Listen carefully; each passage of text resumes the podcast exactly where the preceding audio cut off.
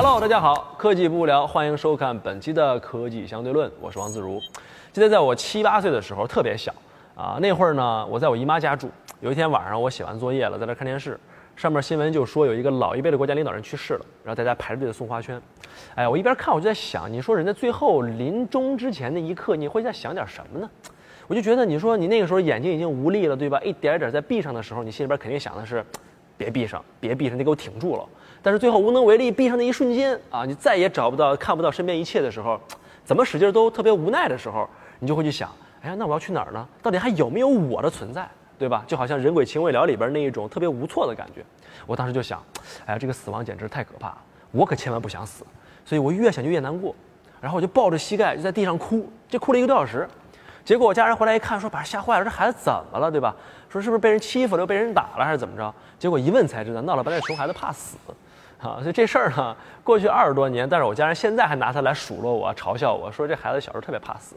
但是通过这件事儿，我至今总结了一个道理，就是人求生的这种欲望实际上是骨子里的，我觉得是在 DNA 里边就植入的，人性里自带，跟什么受教育程度啊、年龄啊没有什么本质的关系，甚至我觉得它不因为年代的推移而改变。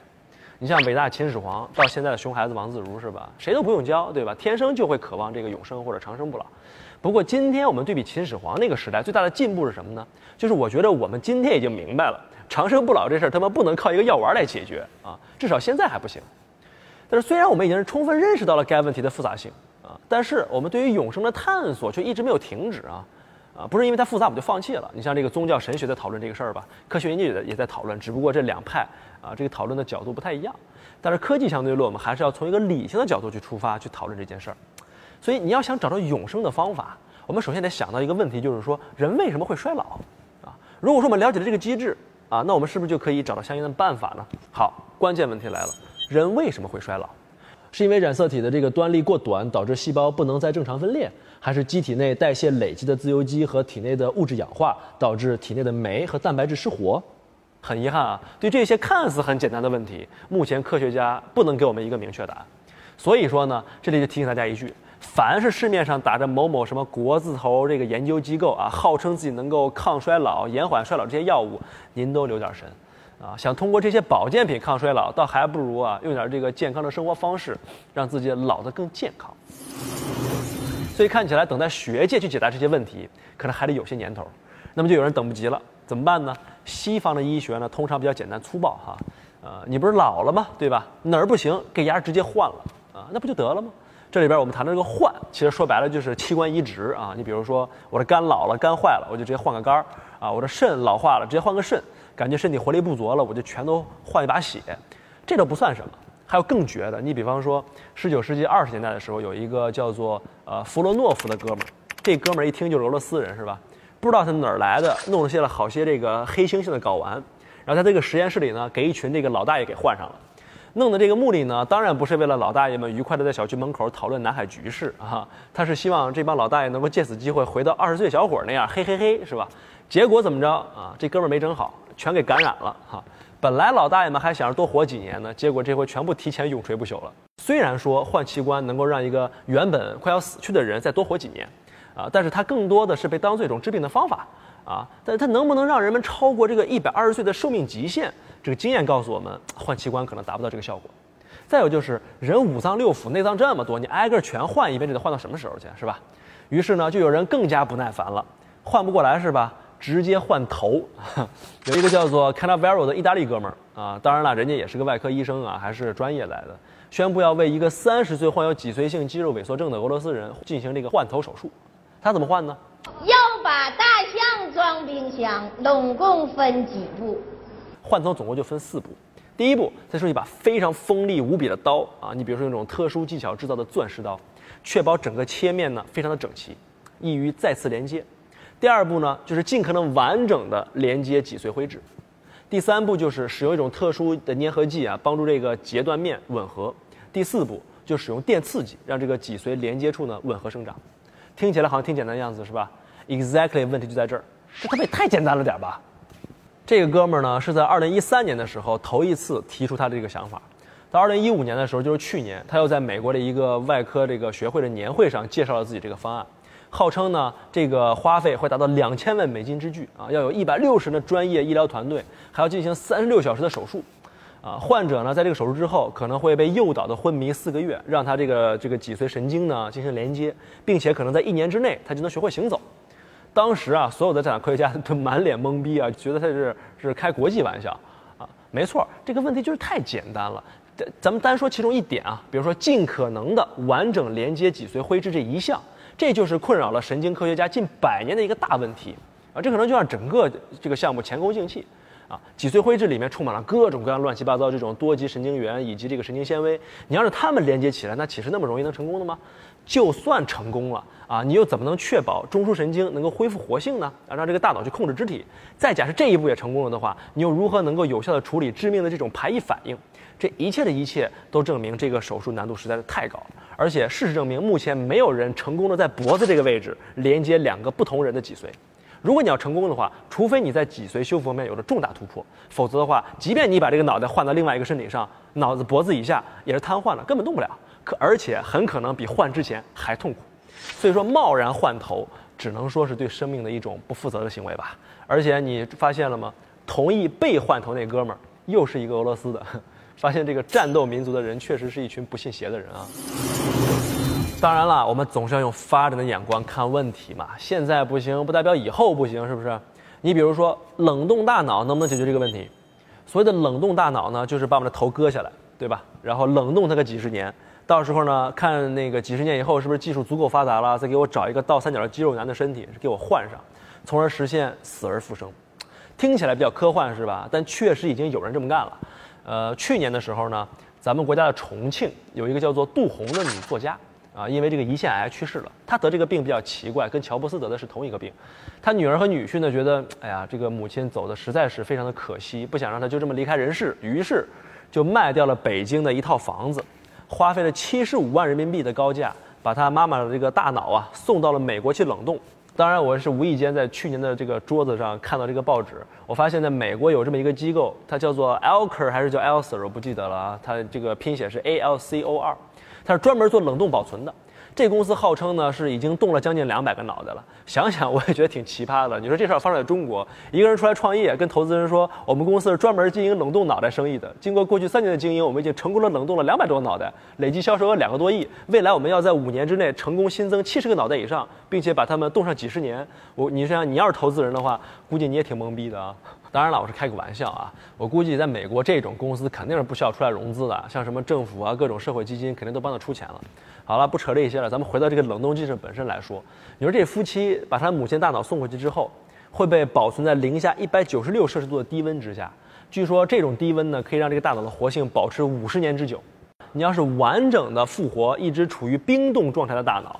并把它移植到一个新的身体之上，别忘了啊，我们刚才说了一个新鲜的大脑移植都是一个问题，所以说你这回要移植一个冷冻的大脑，那在今天看来可是一个不可想象的技术，啊，比我们刚才说那个活着换头那难太多了。换句话来说，就是今天那些花大价钱把大脑冷冻起来的人，其实并不能得到什么 promise，没有什么可以保证你的，你顶多就是赌一把，买一种可能性，啊，一种复活的可能性。所以说在这儿呢，我也只能就祝你好运了啊。啊，其实呢，我倒是更好奇，这个能不能移植成？这个我不是特别关心。如果真成了的话，我更好奇就是说，五十年之后找到身体给缝上了，但是他已经一把年纪了，一个老人了。你说五十年之后这个科技和社会他怎么融入呢？对吧？我不知道大家看过《肖申克救赎》里边没有？啊，里边演了一个老头在监狱里边待了五十多年啊，出来之后满大街的汽车连过马路都不会了。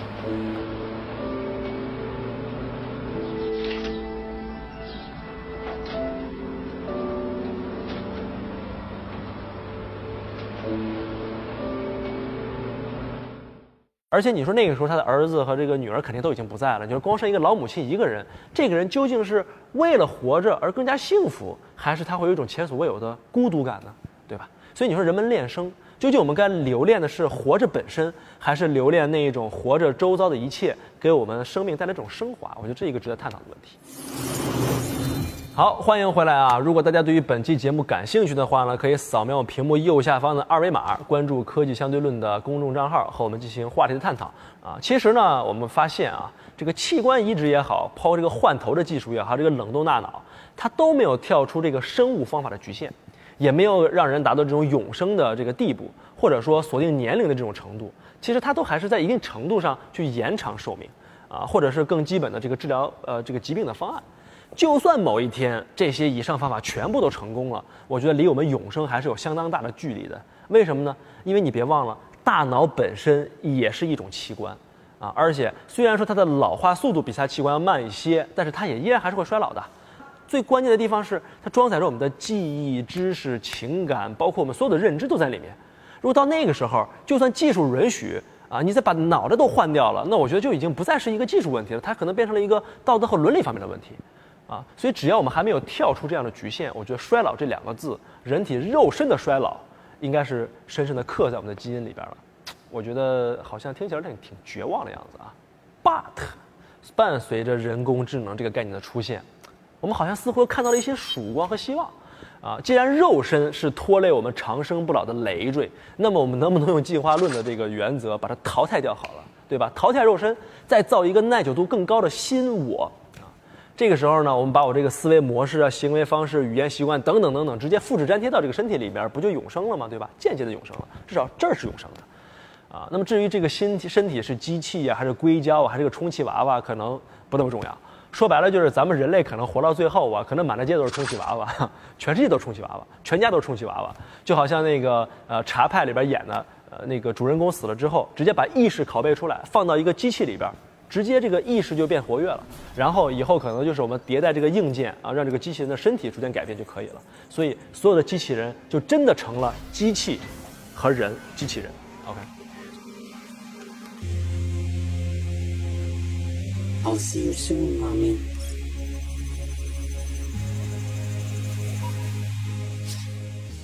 所以其实呢，利用这种海量的这种数据积累去分析一个人的行为啊，包括去模拟他的意识啊等等这些东西，呃，我觉得这种想法一点都一点都不新鲜，因为初级一点的做法在互联网企业里边就非常的普遍。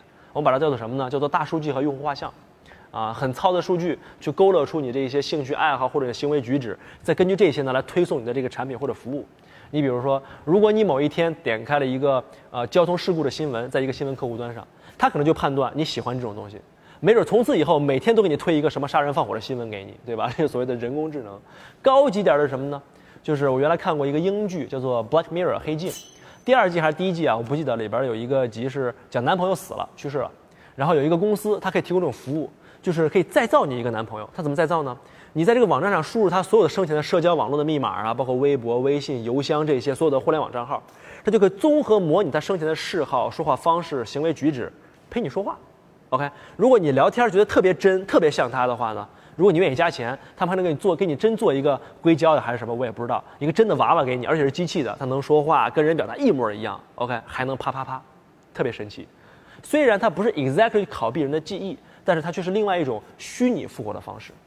好，我们把以上说这几个东西捏在一块儿，你就发现这更恐怖了。如果有一个和你一模一样的机器人，这也就算了。这意识这东西一旦能够复制和粘贴了，到底粘贴几次，我就可能就不由得你了。你比如说，你一下嘎嘣了是吧？呸，随便说一个，或者说你被人关起来了啊，一不小心我就按了一次复制，一粘贴，这机器人可能就和你拥有了一模一样的思想，它可以替你发邮件，可以替你谈生意，可以替你和你和你女朋友约会。然而，它并不是你，OK？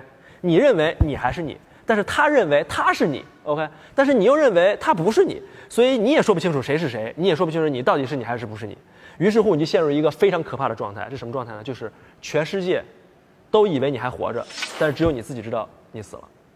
更的是什么呢？如果他可以继续拿你的意识去进化，以你的基础去继续生活的话，他可能啊就会进一步的变成一个你更不认识的自己。所以到那个时候，谁是谁的小号根本不好说。哈，更惨的是什么？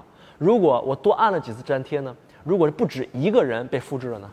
所以我说呀，永生这事儿真是不靠谱。既然肉体无法永生，要通过人工智能实现意识上的永生，这个意识本身就成了横亘在我们面前的一座大山。像是我是谁？我从哪里来，要到哪里去？这种原本这些呃纯哲学的这些问题啊，一下子就摇身一变，变成了一个人类尖端技术进步所面临的实际问题。当技术的进步对人类生活的影响不再是简简单单的所谓的导个航、订个票这种便利层面的时候，你会发现，当它和人类的生活深度咬合的时候，OK，这就是一个必然面临的挑战，就是面临着道德和伦理的挑战。克隆可能是其中第一个啊遇上伦理和宗教的典型案例，但是我相信以后这样的案例一定会越来越多。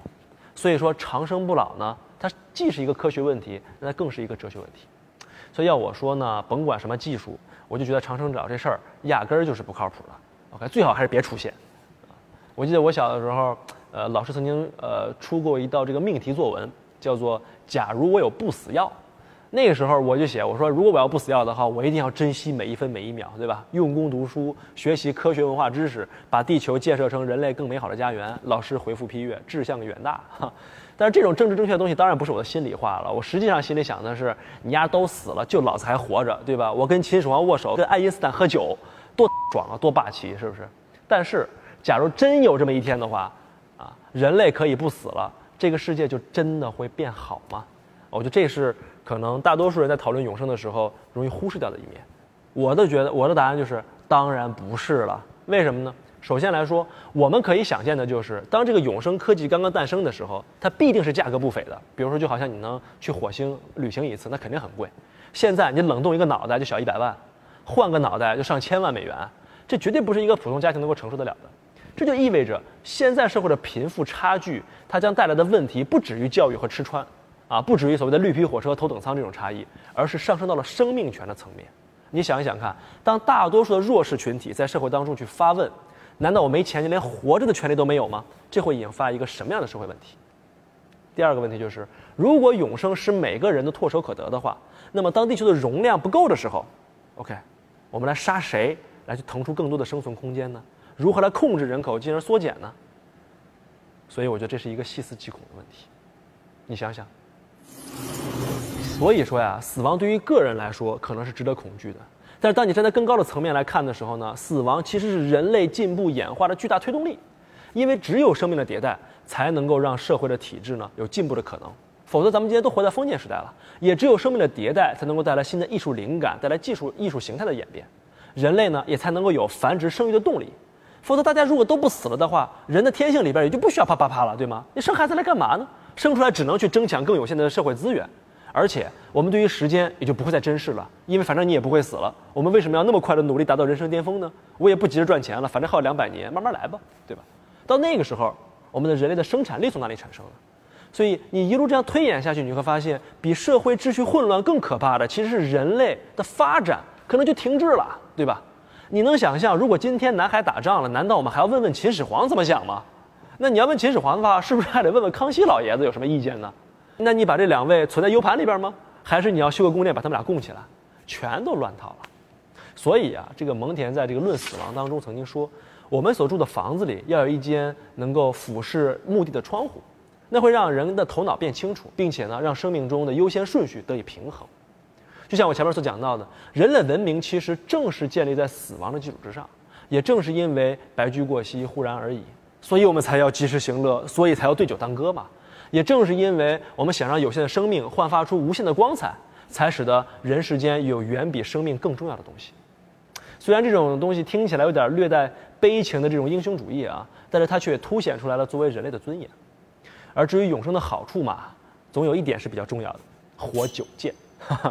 好了，这个今天的相对论就到这儿。欢迎大家关注我们这个屏幕上方的二维码啊，去 follow 我们的这个微信公众账号。也欢迎大家在爱奇艺呢订阅我们的节目啊，来给我留言。我们这一期节目就到这儿，我们下期再见，peace。